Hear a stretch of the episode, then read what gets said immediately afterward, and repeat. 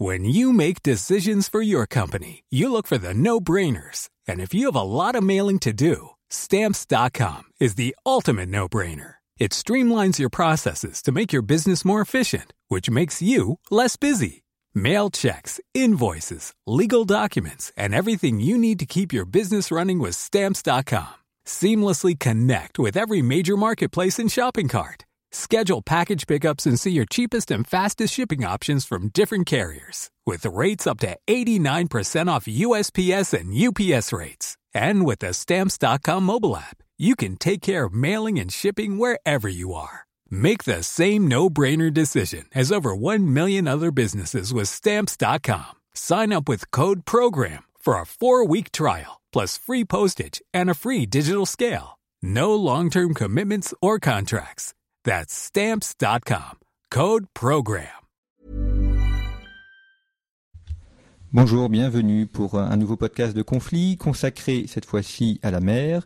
Et je reçois pour en parler Martin Mott, ancien élève de l'ENS Ulm, directeur d'études à l'école pratique des hautes études, professeur de stratégie à l'école de guerre et au centre d'études de stratégie maritime. Martin Mott, bonjour. Bonjour. Merci d'avoir accepté l'invitation de Conflit. On vous retrouve aussi dans la, la revue papier, notamment euh, au dossier qui avait été consacré à la mer et à la géopolitique de la mer.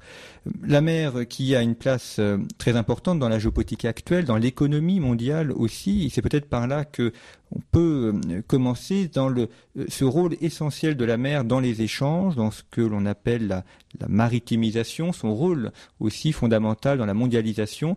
On a l'impression qu'il n'y aurait pas de mondialisation s'il n'y avait pas la mer pour mettre en relation les pays et les continents entre eux. Bah, c'est tout à fait clair. Euh, c'est lié au fait que la mer, d'une part, c'est quand même 71% du globe.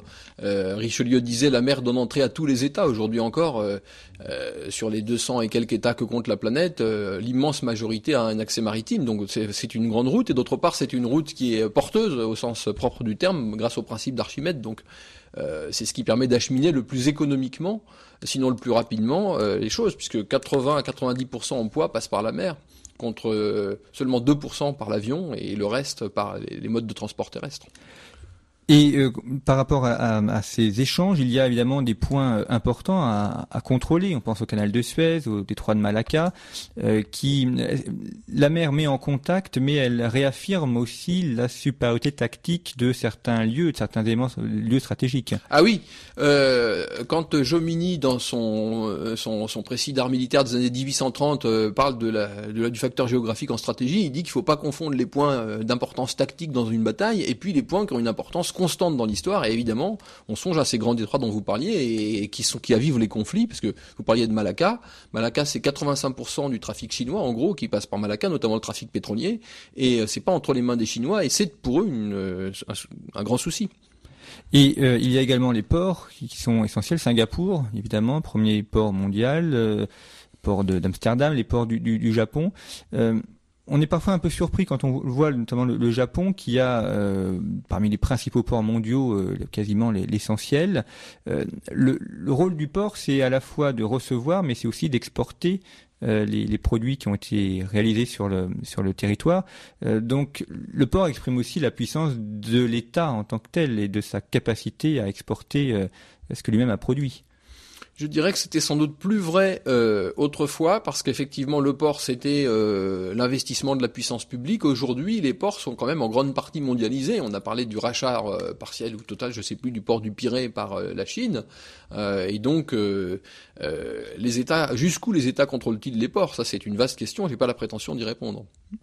Et pour la Chine, ça correspond à une volonté aussi de, puissance, de contrôler ces ports, le Pirée, c'est ces investissements dans le canal du, Nicaragua potentiels alors, euh, je ne sais pas exactement euh, quelle est la part du calcul économique, c'est-à-dire faire des investissements rentables, et quelle est la part du calcul stratégique. Je pense que c'est difficile à déterminer.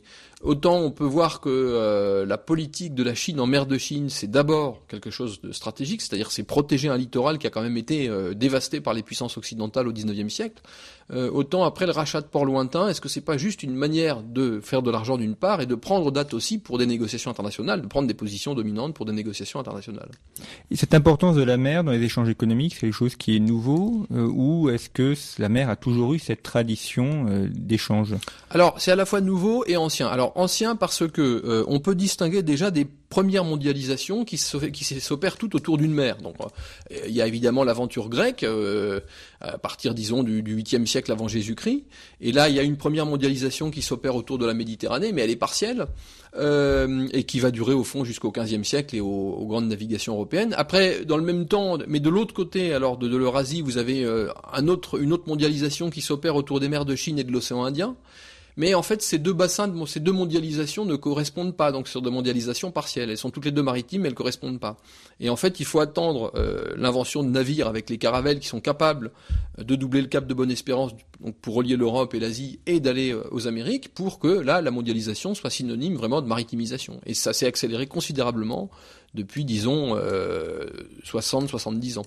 C'est que la mer suppose aussi une maîtrise technique. Euh, oui, bien sûr. les bateaux. Bien sûr, et l'explosion alors du, du, trafic maritime mondial qui a été multiplié par 7 ou 8 depuis les années 60, euh, ben, c'est justement euh, lié à des révolutions technologiques, entre autres au conteneur, qui a facilité la manutention. Bon, mais en même temps, c'est lié aussi tout simplement à l'augmentation de la population mondiale qui crée plus de travail, plus d'offres, plus de demandes. Euh, donc il n'y a, a, a, pas que la technique. Et on voit que la, mer a aussi une incidence sur l'organisation des États, avec ce phénomène de littoralisation. Les grandes villes, les grandes mégapoles sont pour la plupart en bordure des mers. La population euh, aussi habite de plus en plus sur le littoral. Euh, est-ce que ça veut dire que à, à, terme, on pourrait arriver à une organisation humaine qui soit vide ou creuse euh, au centre des terres et uniquement regroupée autour des littoraux? La tendance euh, à la, concentration de l'humanité sur le littoral, c'est quand même une tendance lourde dans la mesure où les littoraux, euh, pour des raisons climatiques évidentes, sont les mieux arrosés. Donc c'est euh, les zones qui se prêtent le mieux à l'agriculture. Donc en fait, c'est pas récent. ce qu'il y a, c'est que ça s'accélère effectivement. C'est-à-dire que autrefois, l'humanité était grosso modo concentrée dans une bande de 1000, 2000 km autour des mers. Euh, aujourd'hui, la tendance quand même croissante, c'est d'être à moins de 100 km de, la mer, de plus en plus. Et ça, c'est effectivement lié euh, à l'attractivité des littoraux d'un point de vue économique, mais aussi tout simplement d'un point de vue touristique, d'un point de vue de l'agrément de la vie, etc. Et quand vous évoquiez tout à l'heure les, mondialisations, notamment autour de la Méditerranée, euh, on pense aussi au glissement qu'a montré Fernand Brodel, Méditerranée, l'Atlantique, Aujourd'hui, on a l'impression que c'est le Pacifique qui euh, reprend aussi l'essentiel de ces échanges. Est-ce que c'est vrai ou est-ce que c'est un élément qui est peut-être un peu déformé? Alors c'est tendanciellement vrai, mais il ne faut pas exagérer la tendance. Euh, bon, c'est vrai euh, au sens où aujourd'hui, pratiquement les dix premiers ports mondiaux se trouvent en Asie, de huit d'entre eux en Chine. c'est vrai au sens aussi où plus de 90% de la construction navale civile se fait en Extrême-Orient. Euh, après, si on prend les bâtiments à haute valeur ajoutée, comme les paquebots de croisière, c'est à 90% en Europe. Euh, les, bâtiments les plus complexes de, point du commerce, comme les méthaniers, etc., ça reste l'Occident. Euh, si on prend également les armateurs, les trois premiers armateurs mondiaux sont européens dont la CMA-CGM française, hein, en troisième position. Hein. et après, on trouve effectivement les Asiatiques. Et dans les 20 premiers, on ne trouve pas d'Américains. donc, oui, euh, l'Asie compte beaucoup, de plus en plus, mais euh, l'Europe n'est pas morte du point de vue maritime.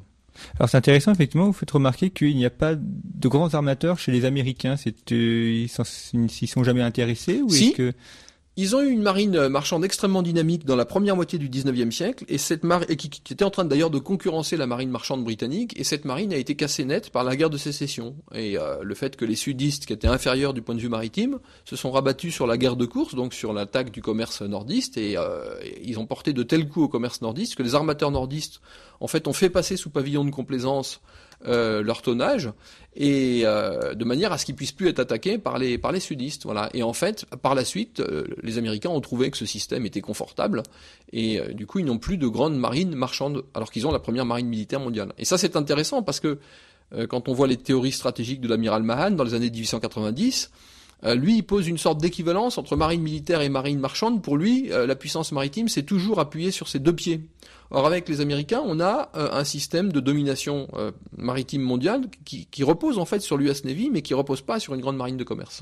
Est-ce qu'ils n'ont pas dévolu ça à Panama et à son rôle dans l'immatriculation oui, des Panama et d'autres, oui, il y a effectivement la, tendance lourde depuis la guerre de sécession, c'est de déléguer cette tâche, de sous-traiter cette tâche. Et euh, vous signalez effectivement que l'Europe, euh, elle, a, a, de sérieux atouts, ce qui est aussi euh, rassurant pour sa place dans, le, dans cette mondialisation.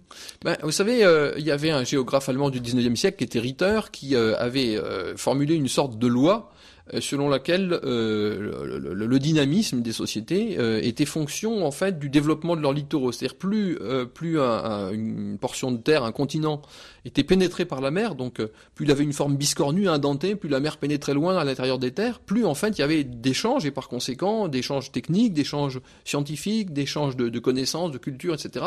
Et donc c'était facteur de développement. Et bien évidemment le continent qui a le plus grand développement de côtes par rapport à sa superficie, c'est l'Europe. Il suffit de regarder sa forme. C'est pas par hasard quand on voit la Grèce qui est complètement déchiquetée, qui a été la première puissance maritime de l'histoire européenne, euh, l'Italie, euh, et puis au fond euh, le, continent européen entier, hein, la Grande-Bretagne qui présente cette forme très déchiquetée avec la mer qui pénètre partout. Donc au fond, si l'Europe a été le continent qui a opéré la maritimisation du monde, c'est parce que effectivement elle a cet atout premier et au fond elle ne l'a pas encore perdu. Et Martin Mode, vous évoquiez la CMA CMGE qui donc groupe français pour les armateurs. Il y a cette euh, cette, idée un peu reçue peut-être que la, France euh, n'est pas une puissance maritime et qu'elle a euh, tourné le dos à la mer. dans la mondialisation actuelle ou dans la géopolitique actuelle, est-ce que la France a, a mis en valeur sa mer? Est-ce qu'elle est utilise alors, d'abord, si on, remonte un peu dans la longue durée, je pense que cette idée, euh, qui a été régulièrement imposée par une sorte de complexe d'infériorité face à l'Angleterre depuis en gros euh, les années 1700, hein, depuis le moment où la flotte de Louis XIV commence à euh, passer derrière la Royal Navy, cette idée que la France a, loupé la maritimisation, elle est, elle est historiquement fausse. C'est-à-dire, oui, on est de on a été très longtemps derrière la Royal Navy, bon, et puis derrière la marine marchande britannique, c'est une évidence. Mais néanmoins, on a eu tant au XVIIIe siècle qu'au XIXe siècle, au début du XXe, le deuxième empire du monde, et ça n'est pas possible sans puissance maritime. Et aujourd'hui encore, grâce aux confettis d'empire et aux zones économiques exclusives, on possède 11 euh, millions de kilomètres carrés d'espace maritime, c'est-à-dire le deuxième domaine maritime du monde. Donc, en réalité, la France euh, n'a jamais cessé d'être une puissance maritime depuis Richelieu. Et c'est pas parce qu'elle n'est pas la première puissance maritime du monde qu'elle n'est pas une puissance maritime. Et c'est une, puissance maritime qui semble euh, qui semble faire peut-être un, peu à reculons ou sans en prendre véritablement prendre la, la pleine mesure de ses atouts. Ça c'est vrai, c'est-à-dire que euh, la conscience de, de l'importance de la mer a pénétré plus tôt euh, dans le public britannique que dans le public français. Et aujourd'hui, euh, il y a eu une prise de conscience chez les Français des aspects économiques. Euh, les programmes, les programmes scolaires font de plus en plus euh, de part à la mer, hein, et ça, il y a eu d'ailleurs tout un effort remarquable du côté de l'éducation nationale, et je pense en particulier au travail de, Tristan Lecoq. Bon, pour faire prendre conscience de ces enjeux. Les Français sont conscients aussi des enjeux écologiques. Ça, on le voit depuis les marées noires, depuis les années 70, il y a cette prise de conscience écologique. Et là où la prise de conscience ne s'est pas faite, me semble-t-il, c'est la prise de conscience stratégique. Les Français continuent de ne pas comprendre que la mer, c'est un espace stratégique parce que c'est 80% de nos importations-exportations qui arrivent ou qui partent de nos côtes, eh bien il faut les défendre. Et ça se fait pas tout seul. Et est-ce que c'est pas dû aussi au fait que dans l'histoire euh, de la marine française, il y a, deux dates qui reviennent souvent, c'est Trafalgar d'un côté et Mercel Kébir de l'autre, qui sont justement deux événements dramatiques où la marine a été détruite. On a l'impression que la marine française n'a connu que des défaites et qu'elle n'a jamais eu de, de victoire. Oui, mais ça, je dirais que c'est un certain romantisme de l'échec. Euh, qui est d'ailleurs cultivé par certains marins, assez curieusement, euh, qui, qui, qui euh, vivent sur comme ça, des, qui ressassent des souvenirs déprimants avec l'idée que l'État ne les a pas aidés, que l'opinion française ne les a pas compris, etc. Alors qu'on pourrait mettre en avant plutôt les réussites, et les réussites ne sont pas minces. On a quand même, par exemple, gagné la guerre d'indépendance américaine. Jamais les États-Unis n'auraient eu leur indépendance sans la marine française. Et la marine française a joué un rôle important dans les deux guerres mondiales. Bon, euh, il faut pas oublier, bon, Mercel Kébir, c'est un épisode extrêmement fâcheux, certes, mais enfin, la marine française participe aux opérations euh, en Normandie et en Provence du, débarquement. Donc elle est, elle est pas morte à Mercel Kébir entièrement. Mm. Oui, effectivement, elle a eu le, dynamisme pour euh, euh, revenir dans, les conflits. Et puis, euh, vous évoquiez la, guerre américaine, où là, la France à l'époque avait l'équivalent de la première marine mondiale, non euh? Non, elle avait la deuxième marine mondiale. Mais la question ici, c'est quand vous n'avez pas la première marine mondiale, vous pouvez compenser cette infériorité relative par une politique d'alliance. Et elle était deuxième marine mondiale, mais alliée avec les marines suivantes, c'est-à-dire la marine hollandaise et la marine espagnole. Et du coup, ça faisait jeu égal avec la Royal Navy, ça l'a dépassé même. Donc voilà, il y a toujours moyen de, de, de, compenser le rapport de force brute, sans quoi il n'y aurait pas de stratégie. Si le rapport de force brute faisait la victoire ou la défaite, personne n'entrerait en guerre puisqu'on saurait d'avance qui gagne et qui perd. Mm. Donc la stratégie, c'est l'art de compenser les rapports de force défavorables en trouvant les bons multiplicateurs de puissance. Et euh, via effectivement cette guerre américaine et quelques années avant, il y a eu la, guerre de sept ans.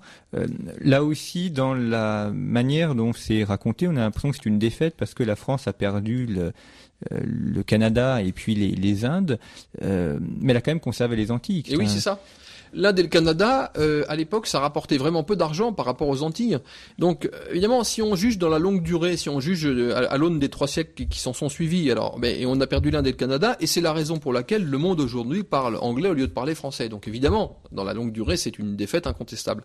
Mais pour les Français de 1763, euh, conserver les Antilles, c'était l'essentiel. Donc, parce que c'était elles qui rapportaient de l'argent par le sucre, le, café, le tabac. Hein. Donc, euh, en définitive, c'est c'est pas la défaite catastrophique que l'historiographie a bien voulu célébrer. Et là, on retombe sur cette espèce de, de complexe euh, d'infériorité et doloriste de, de, de ressasser les défaites. Et aujourd'hui, la, la, France, grâce à ces territoires qu'elle possède outre-mer, a la capacité d'un déploiement sur tous les continents et toutes les grandes mers du globe Alors la vérité euh, oblige à dire que non. Euh, c'est bien le problème, c'est qu'on a un domaine maritime qui est absolument considérable et euh, on n'a pas assez de bâtiments pour le protéger intégralement. Alors fort heureusement, une bonne partie de ce domaine maritime est située loin dans les mers du Sud et très loin des gens qui contestent le plus euh, le droit maritime euh, actuel, c'est-à-dire très loin des Chinois, pour appeler les choses par leur nom. De, sorte que c'est pas forcément très menacé. Mais il y a quand même des zones dans l'océan Indien euh, où des zones françaises sont pêchées illégalement par d'autres puissances. Hein. Alors, on arrive par exemple, on a eu ce problème de pêche illégale au large de la Guyane, ça, ça a été résolu manu militari et bien résolu, et d'ailleurs avec la coopération des pays impliqués qui, qui, désavouaient les, agissements illégaux de leurs pêcheurs. Bon, mais ça, on peut le faire à certains endroits, pas dans tous. L'important pour la marine française, c'est quand même qu'effectivement, euh, elle est l'une des trois marines mondiales qui ont une capacité de déploiement vraiment planétaire. Ça ne veut pas dire qu'elle puisse être partout sur les zones à protéger, mais ça peut dire que ça veut dire qu'elle a malgré tout une logistique et une culture opérationnelle telle qu'elle peut se déployer partout. Et trois marines seulement ont cette possibilité au monde. Les autres étant les États-Unis et l'Angleterre. Et puis il y a eu récemment un épisode aussi victorieux de la marine française, c'est la lutte contre la piraterie au large de la Somalie. Oui. Oui, euh, la marine française a été le premier contributeur euh, de l'opération contre la piraterie, tout à fait. Et est-ce qu'aujourd'hui on peut gagner une guerre sans avoir une marine puissante? Parce qu'on voit que dans toutes les opérations militaires en Afghanistan, en Irak, euh, la marine a joué un rôle essentiel. Est-ce que c'est d'abord par la marine qu'on gagne une guerre ou est-ce que la marine vient que comme élément d'appui? Je dirais que la marine, c'est un multiplicateur de puissance. Évidemment, si vous êtes dans le cas d'une guerre pour un enjeu qui est presque entièrement maritime. Les Malouines, c'est évidemment un territoire, mais euh, c'est un territoire qui est maritime, qui, est un ensemble d'îles. Donc évidemment, quand les Anglais, les euh, Argentas s'affrontaient pour les Malouines, c'était la puissance maritime qui était déterminante. Mais ça, c'est quand même un cas rare. Hein. Alors c'est un cas qui va peut-être se développer parce qu'aujourd'hui, il y a une telle euh, exploitation des ressources sous-marines que la mer tend à devenir un territoire, ce qu'elle n'a jamais été, elle était un espace de passage. Maintenant, il y a des portions de mer qui sont intéressantes non plus pour simplement y transiter, mais qui sont intéressantes comme zone euh, productive. Donc là, on, va peut-être s'affronter de nouveau pour des espaces maritimes. Mais dans les conflits qui se passent à terre, euh, la mer apporte une capacité de frappe à distance avec les avions et les missiles, une capacité logistique, même d'ailleurs parfois pour euh, des, pays enclavés, parce que dans l'opération Serval en 2012, euh, bon c'est le Mali, le Mali est un pays enclavé, mais un tiers de la logistique est passé par mer, euh, par des pays limitrophes. Donc, ou alors on peut penser aujourd'hui à, à, Barkhane, en plein Sahara, eh bien la marine participe avec des avions de patrouille atlantique, parce que finalement l'uniformité de l'espace désertique en fait une sorte d'analogue de l'espace maritime, et donc le savoir-faire des marins peut être utile. Donc voilà, la mer est un multiplicateur de puissance qui est essentiel, mais qui fait pas la victoire à lui seul. Il faut qu'il y ait quelque chose à multiplier. Et à l'arrivée dans les conflits, c'est le fantassin qui est quand même la brique élémentaire. Et le rôle des porte-avions dans ces éléments-là qui permettent une force de projection euh, assez en profondeur dans les terres Oui, euh, et puis d'autre part, le porte-avions, euh, il y a la projection dans les terres, mais il y a aussi la sécurisation d'une bulle à, la fois maritime et terrestre, quand on se rapproche de la Terre, il protège un espace qui permet ensuite des opérations à la côte, et notamment les opérations de débarquement. Et là, je pense qu'aujourd'hui, on nous dit souvent que la puissance euh, d'un pays comme la France, ou ce qui légitime sa place au Conseil de sécurité de l'ONU, c'est la bombe atomique. Bon, Dieu merci, on ne se sert pas de la bombe atomique tous les jours. Donc on avance souvent aussi comme deuxième élément le porte-avions, car c'est un, outil rarissime sur la planète, puisqu'il n'y a que les États-Unis pour l'instant et nous qui ayons des porte-avions. Enfin, les États-Unis des porte-avions et nous un porte-avions. Bon, mais il y a un bâtiment qui a pris une importance croissante et on l'a vu avec euh, la fameuse vente qu'on voulait faire à la Russie puis qui a échoué. Euh, ce sont les bâtiments de projection et de commandement. Ce sont en fait des énormes bâtiments amphibies. On en possède trois dans la marine française qui ont euh, des capacités extrêmement diversifiées. Donc à la fois des péniches de débarquement qui sortent de ce grand bâtiment et qui peuvent débarquer des troupes à la terre, ou rembarquer des réfugiés, car euh, ils ont aussi cette fonction humanitaire qui est très importante. Pour donner euh, un exemple récent, en 2015, on a évacué un certain nombre de, ressortissants français du Yémen, et si on remonte à 2006, euh, c'est plusieurs milliers de gens qui ont été évacués de la côte libanaise au moment de la guerre israélo-libanaise. Bon, donc la France a cette capacité, capacité humanitaire aussi parce que ce, bâtiment gigantesque porte un hôpital, hein. capacité de frappe dans la profondeur parce qu'il porte des hélicoptères d'assaut. Donc c'est vraiment le couteau suisse des marines contemporaines, et c'est un bâtiment tout à fait remarquable. Et je crois que l'influence de la France se mesure en fait au quotidien plus à travers des bâtiments type BPC qu'à travers la dissuasion nucléaire. Hmm. D'où l'importance aussi de ce débat pour savoir si, enfin, pour le, avoir un deuxième porte-avions ou pour avoir d'autres euh, euh, pavillons euh, militaires comme ceux que vous évoquiez. Oui, le problème c'est qu'un BPC, il a pas de, il peut pas se défendre tout seul. Donc, hmm. pour assurer la bulle protectrice aérienne dont je parlais, il faut qu'il y ait près de lui un porte-avions. Donc euh, le problème du porte-avions nucléaire, c'est que la maintenance euh, du réacteur nucléaire provoque des indisponibilités de plusieurs mois, tous les trois ans, mettons.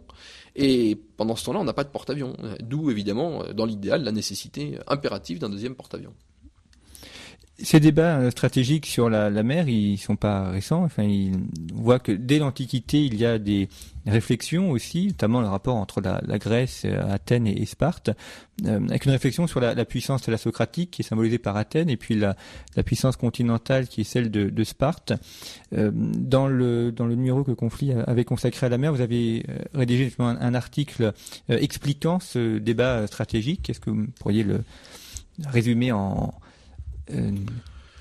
oui, euh, la question, c'est de savoir si le maître de la mer est systématiquement maître de la terre. Alors, c'était la position qu'avait suggéré une première fois euh, Thémistocle au moment de la guerre des guerres médiques, quand les, Perses étaient en train d'envahir la Grèce. La, Perse était une puissance continentale et Thémistocle les avait vaincus avec la puissance maritime en, détruisant leur logistique, bon, qui était maritime.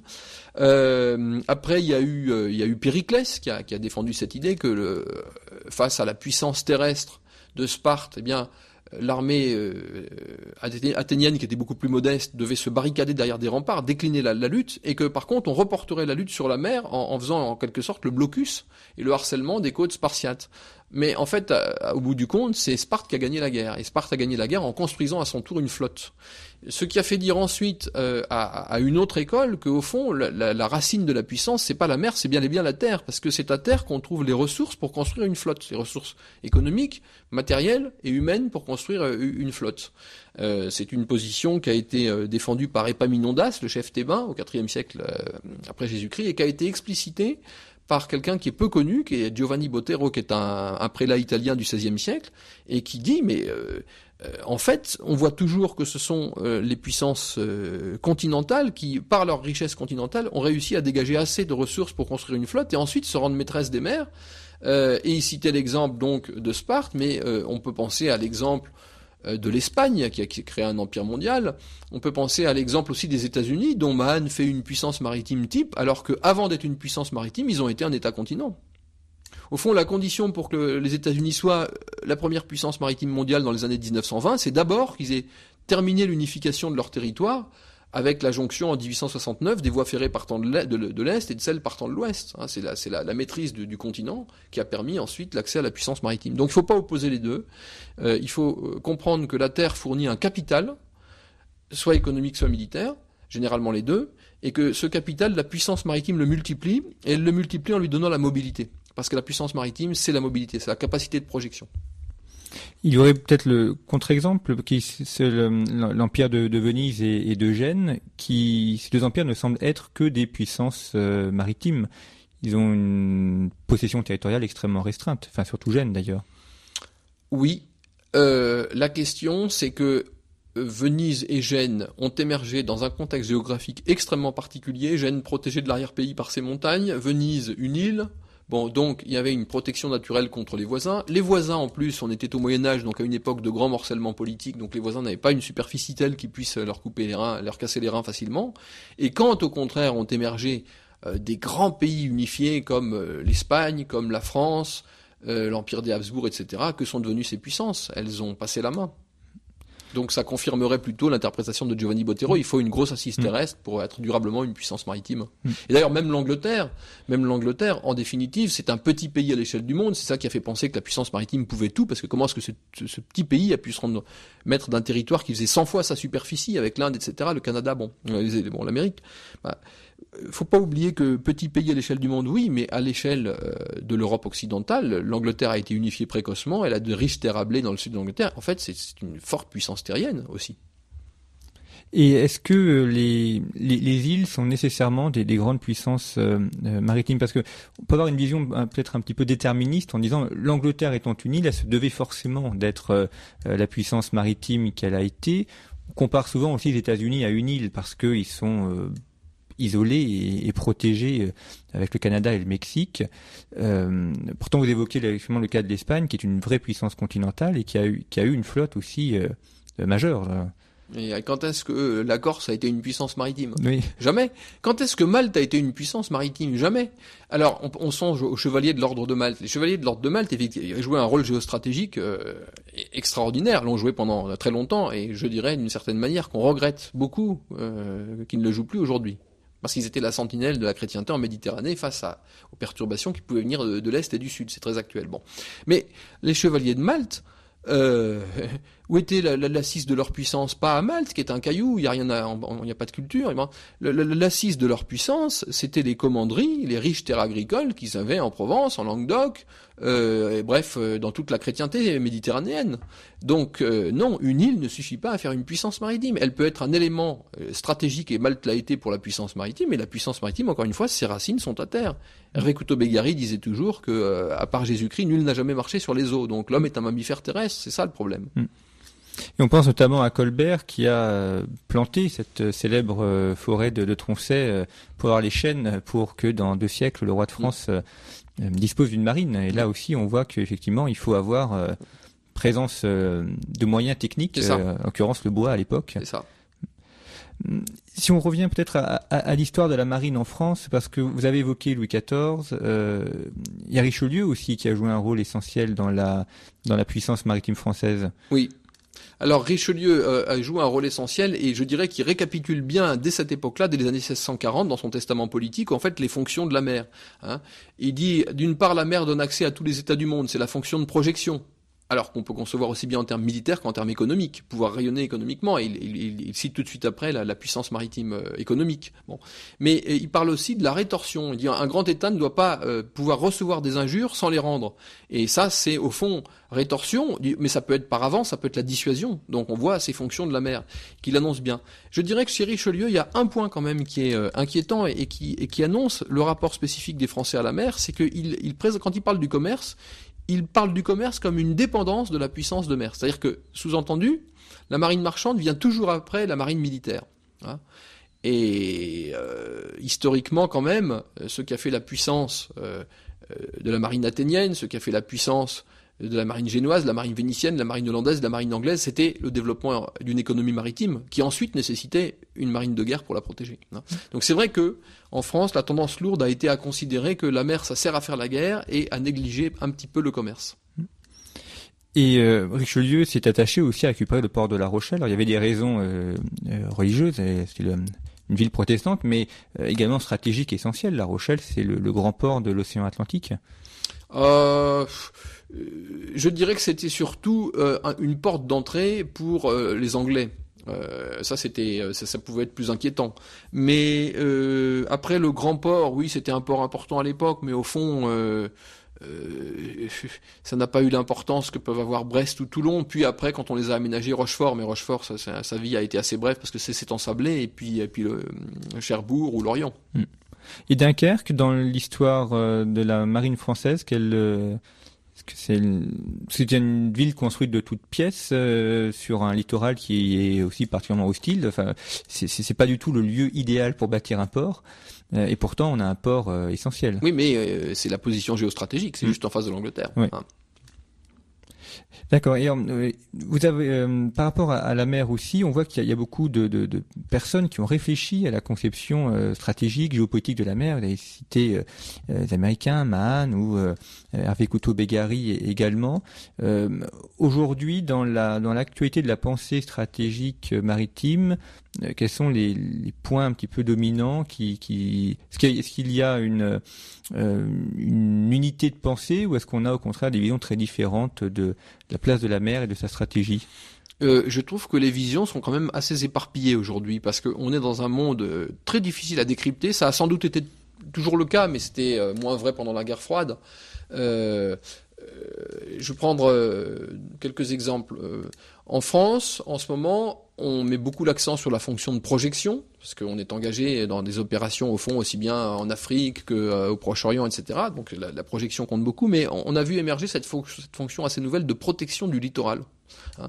Et parce que il y a des risques écologiques majeurs avec un trafic intense au large des côtes françaises, notamment dans le Pas-de-Calais, bien sûr, mais aussi parce qu'on craint en fond que ce trafic maritime ne soit un jour un vecteur d'offensive terroriste. Et on voit que euh, l'immigration clandestine a, été un des vecteurs pour deux, deux des terroristes du 13 novembre. Donc euh, euh, il y a cette, cette, obsession de la protection qui, est un peu contradictoire avec celle de la projection, parce que si on fixe les moyens en défense sur le littoral, c'est difficile d'en sauvegarder pour aller. Donc on voit qu'il y a cette euh, tension. Et puis ce qu'on oublie, me semble-t-il un peu, parce qu'on n'est pas confronté immédiatement à ce risque, c'est la fonction de combat de haute intensité. Quand on regarde l'évolution des marines, on se rend compte qu'en Extrême-Orient, on construit des bateaux de plus en plus puissants, avec de plus en plus de missiles, et que les, les bateaux de guerre en Europe ont généralement 8 à 12 missiles. Les Américains sont en train de construire des destroyers de 80 capacité d'emport de 80 missiles.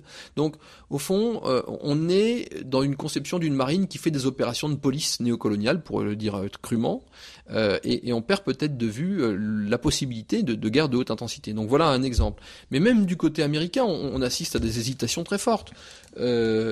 Par exemple, les Américains développent depuis quelques années le concept de sea basing. Sea basing, c'est l'idée que un certain nombre de, bases américaines en Asie-Pacifique vont devoir être évacuées euh, car elles sont de plus en plus dans le rayon d'action de missiles chinois. Donc euh, en cas de guerre entre les États-Unis et la Chine, ces bases seraient euh, frappées dès le début du conflit.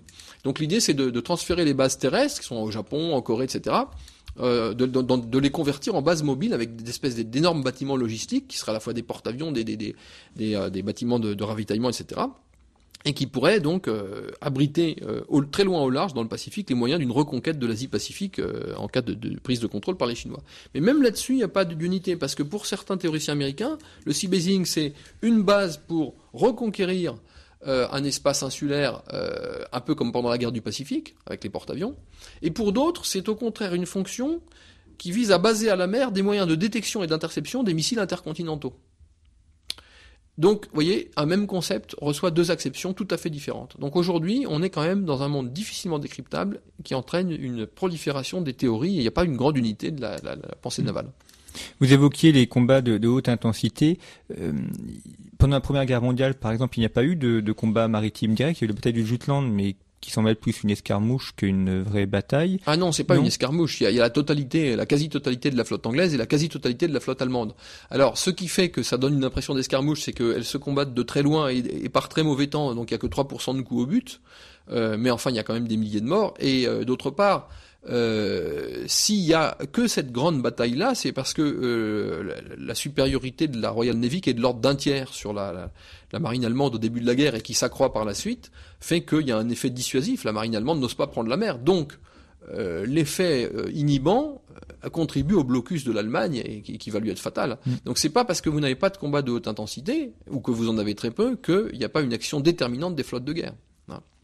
Et pour la deuxième guerre mondiale, c'est la bataille du Pacifique Nord, pour l'Europe du moins, qui est essentielle aussi pour euh, l'Atlantique Nord, l'Atlantique Nord, mm, pardon, mm. euh, qui est essentielle pour euh, contrôler l'Europe et la, ravitailler. Et je dirais aussi de la Méditerranée quand même. La Méditerranée aussi, oui. Mm. Et aujourd'hui, est-ce que ce serait euh, envisageable? Vous me direz, on ne peut pas non plus prévoir ce qui se passera, mais est-ce que des, des, États ont les moyens d'une grande bataille navale de, haute intensité qui pourrait être euh, d'une importance stratégique euh.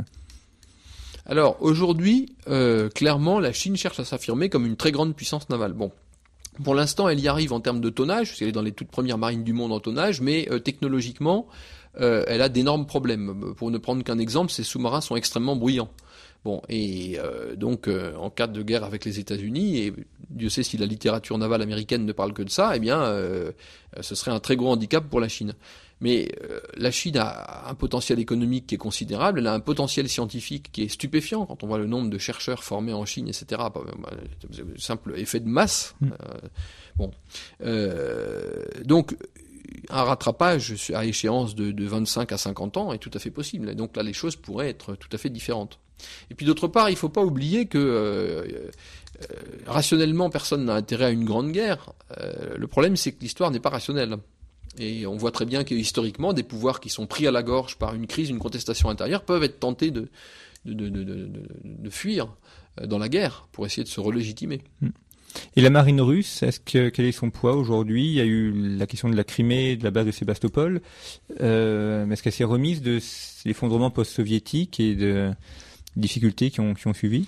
Alors elle se remet sectoriellement, c'est-à-dire que à l'heure actuelle, euh, elle s'est pas remise pour les navires de surface, elle s'est pas vraiment remise de, de, l'effondrement de l'Union soviétique. En revanche, à l'heure actuelle, euh, l'effort porté sur les sous-marins, qui était déjà très remarquable à l'époque soviétique, bon, il est reparti en feu de Dieu et euh, les sous-marins russes sont aujourd'hui considérés comme tout à fait compétitifs, pour ne pas dire menaçants, par les marines occidentales.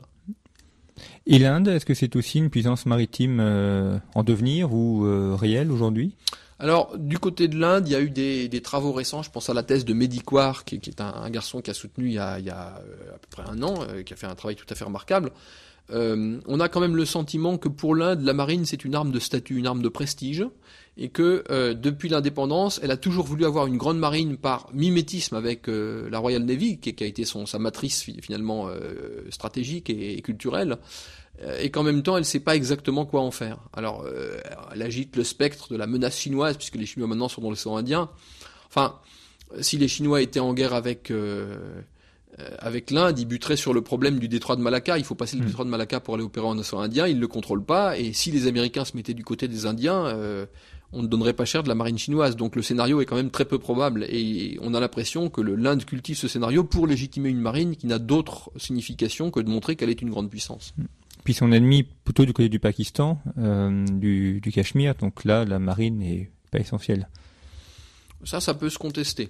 Mais enfin, euh, non, non, la, marine peut jouer un rôle. D'ailleurs, euh, les attentats de Bombay, c'est un groupe terroriste islamiste qui est parti du Pakistan et qui a gagné l'Inde par mer. Donc on ah peut imaginer le contraire. Hmm. Ah oui. D'ailleurs, ces attentats sont intéressants parce que ces attentats, ils pourraient se produire demain sur les côtes françaises. Hein. On peut parfaitement imaginer des, euh, des attentats terroristes qui viennent par mer. Des groupes terroristes qui viennent par mer. Donc ils sont partis du, du Pakistan euh, par bateau jusqu'à Bombay pour euh, mener leur attentat. Oui, Ils sont alors ils sont allés au large. Ils ont pris d'assaut un chalutier indien ils sont revenus, ils ont égorgé les gens du chalutier, ils sont revenus tranquillement euh, sur la côte indienne, et de là, euh, ils sont allés à Bombay. Et donc ça leur a permis de, de contourner les douanes et de franchir euh, bah, une distance qui se chiffrait en centaines de milliers de kilomètres, hein, sans être nullement contrôlé, et d'introduire des armes et des explosifs en Inde. Parce que c'était un attentat qui avait plusieurs centaines de morts, c'était quelque chose de... oui, oui c'était... Euh, l'Inde est d'ailleurs un des pays les plus touchés par les attentats quand on regarde les, les, 15 dernières années. Euh. Mais c'est la raison pour laquelle, euh, je vous disais tout à l'heure, que la marine française consacre de plus en plus de moyens, d'ailleurs en liaison avec l'armée de terre, parce qu'il y a des manœuvres qui impliquent la Légion, etc., à ses capacités de surveillance des approches maritimes françaises et d'arraisonnement en mer de bâtiments suspects, parce que c'est une véritable menace. Mm. D'une certaine manière, je parlais de l'ordre de Mal tout à l'heure, euh, pensez à ce que les côtes corse ou barbares ou corse ou provençales ou languedociennes ont vécu à l'époque des barbaresques, du 16e pratiquement jusqu'au début 19e siècle. Hein. Mm. Euh, des toutes petites embarcations pouvaient frapper comme l'éclair et disparaître. Hein. Et finalement, aujourd'hui, euh, le risque terroriste n'est pas sans analogie avec ce qu'a été le risque barbaresque. Mais on le voit avec ces embarcations qui partent de Libye, dont d'ailleurs pour la plupart sont aux mains des mafias et sont organisées par les mafias qui font venir en Europe, ça pourrait effectivement euh, être une source de danger euh, et d'attaque pour les côtes européennes. Quoique, à mon avis, euh, c'est quand même loin, c'est quand même loin, et, et dans les scénarios qui me semblent le plus probables, il y a plutôt l'arraisonnement en mer d'un grand paquebot, hein, et ça avait été fait par les Palestiniens dans les années 80 avec l'Aquile et Lauro, qui était un, un, paquebot italien où ils avaient assassiné des, des, des passagers. Donc bon, là c'était resté limité, mais si demain euh, des groupes terroristes partis de la côte libyenne s'emparent euh, d'un paquebot avec euh, X milliers de personnes à bord et le font sauter au large. Vous voyez, euh, ils peuvent faire d'un seul coup le même chiffre de victimes que le 11 septembre. Mm. Effectivement, tant plus qu'il y a comme paquebots touristiques en Méditerranée sont Mm, nombreux mm. et ça serait un coup rude aussi euh, Mm. toutes les économies. euh, Oui, oui, parce que la, Lequel, litté- oui, oui. la littérature djihadiste, depuis des années déjà, depuis plus d'une décennie, euh, on, on- on peut trouver en ligne sur Internet en anglais, mais la littérature djihadiste euh, plaide pour la maritimisation du djihadisme depuis très longtemps. Alors, pour l'instant, les résultats sont plutôt décevants. Euh, ils ont attaqué euh, dans les années 2000, 2000, 2001, 2002 un pétrolier français, le Limbourg, au large d'Aden, et une, un- un- une embarcation suicide aussi qui a, qui a euh, gravement endommagé un destroyer américain. Euh, et puis alors il y a eu des, des attentats atroces dont on a moins parlé en Europe, dans les- avec des ferries euh, philippins euh, ou indonésiens, je sais plus, mais avec alors là des, des centaines de morts. c'était- bon, mais enfin c'est peu de choses par rapport au terrorisme terrestre. Il y a un problème culturel. Pour l'instant, le djihadisme a eu du mal à se maritimiser, mais le jour où il y parviendrait, ce serait euh, ce serait extrêmement grave. Et puis, euh, dernier hum, état, l'Angleterre, pour conclure no- notre entretien. L'Angleterre, avec la, puissance maritime qu'on lui connaît dans l'histoire, aujourd'hui, elle semble un peu en retrait. Est-ce que c'est un retrait réel ou est-ce que euh, Non, non, il y a un vrai retrait, un retrait qui est, ancien, qui tient à des, choix économiques avec euh, dans, les années, à la fin des années 60, le, désengagement de tout ce qui était à l'est de Suez. Donc il y a eu une rétraction très très nette. Euh, il y a eu le sursaut de la guerre des Malouines, et puis après il y a eu de nouveau une rétraction qui fait que, en perdant la capacité porte-avions, l'Angleterre est passée non pas en tonnage, mais en performance opérationnelle, en capacité opérationnelle, derrière la marine française pour la première fois sans doute depuis euh, l'époque de Louis XIV. Et euh, tout le monde se souvient, moi- moi-même j'avais été extrêmement indigné en 2005 que le, le porte-avions Charles de Gaulle est allé participer aux cérémonies euh, du, du- du- du bicentenaire de Trafalgar. Trafalgar, oui. Alors qu'on n'a pas fêté Austerlitz, Mm. parce que ça c'est la- la- l'autoflagellation française. On fête pas les victoires, mais on fête les défaites. Bon, c'est, ça a été effectivement très mal ressenti par l'opinion publique, qui a vu encore une fois le, le signe de le- le- du mépris dans lequel les élites politiques tiennent notre notre histoire et notre fierté. Mais en réalité, euh, quand on analyse les choses d'un point de vue de marin, c'était un formidable pied de nez aux Anglais, parce qu'on allait fêter le bicentenaire de Trafalgar avec un bâtiment qu'ils n'avaient plus. Et ils étaient vexés comme des poux. ah, comme quoi, euh, Voilà. la, la flagellation peut parfois, Parfois. avoir des, des Mais il aurait fallu l'expliquer au public Voilà, français. Eh bien, je vous remercie Martin Mott de- pour cet entretien consacré à la mer et d'avoir euh, d'avoir permis comme ça cet éclairage géopolitique et historique sur l'importance de la mer. Je vous rappelle que vous pouvez retrouver d'autres podcasts de conflits euh, directement sur son site et puis euh, également conflits en kiosque avec un hors-série consacré au visage de la puissance américaine et le numéro actuel qui est consacré au rapport entre la Russie et la France. Merci et à prochaine fois pour d'autres émissions.